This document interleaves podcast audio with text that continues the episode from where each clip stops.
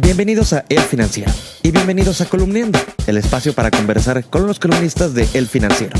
Soy Isaid Mera. Morena vive por y para López Obrador. Pero ¿cuál es el porvenir de este partido político? Hoy nos acompaña Alejandro Moreno. Alejandro, primero preguntarte, según las encuestas, ¿cuál es el futuro de Morena? El futuro de Morena como partido político lo tenemos que ver eh, inevitablemente dentro de un proceso de posible institucionalización, lo cual implicaría quitarse pues eh, eh, sustantivamente las características personalizadas que actualmente tiene. Morena es un partido cuyo ascenso meteórico al poder se da pues en un periodo de tiempo muy corto, pero sobre todo en torno a la figura de Andrés Manuel López Obrador.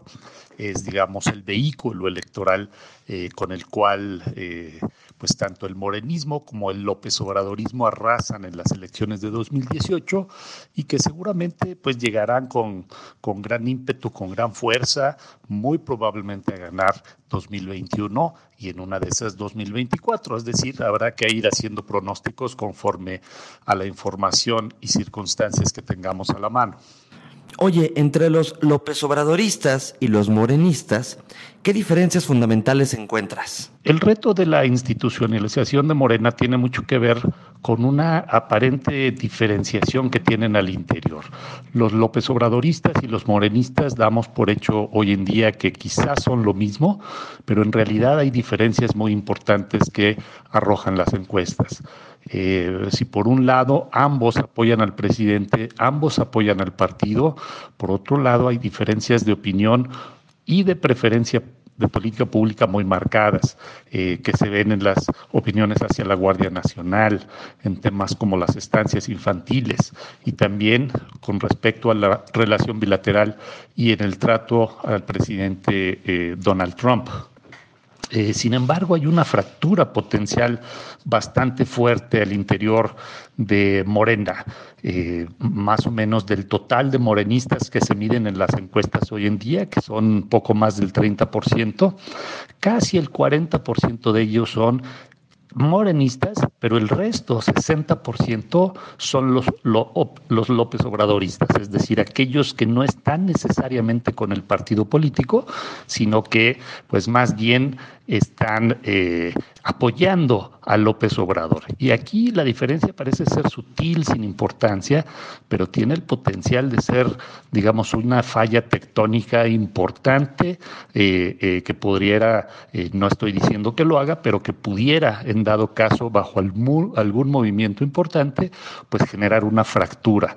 Finalmente, López Obrador, pues en quien más seguía es en los López Obradoristas, en quien más se basa. ¿Tú eres los que cree que la revocación de mandato es en realidad un pretexto para que AMLO esté en la boleta en 2021 y no pierda fuerza su partido?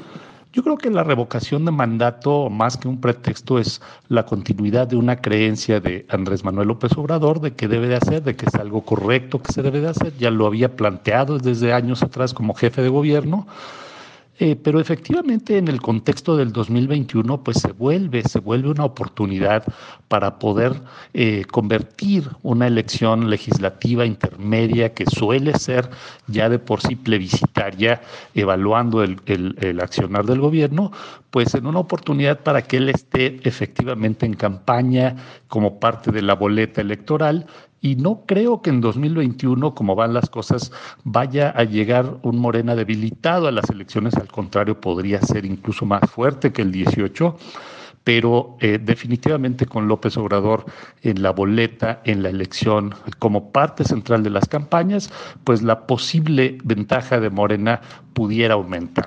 Ahora, también puede ser el otro caso. Estas consultas, estas revocaciones, pues dependiendo cómo se llegue, bajo en qué circunstancias, pues también pudieran dar una campanada. Por hoy es improbable, pero eh, de todos modos queda abierta esa posibilidad de que en algún momento dado el no pudiera ser mayoritario. Ya veremos. La columna Las encuestas de Alejandro Moreno la puedes leer todos los viernes en las páginas de El Financiero y también en www.elfinanciero.com.mx. Soy Jaimera, me despido, que tengas un buen fin de semana y nos escuchamos el lunes.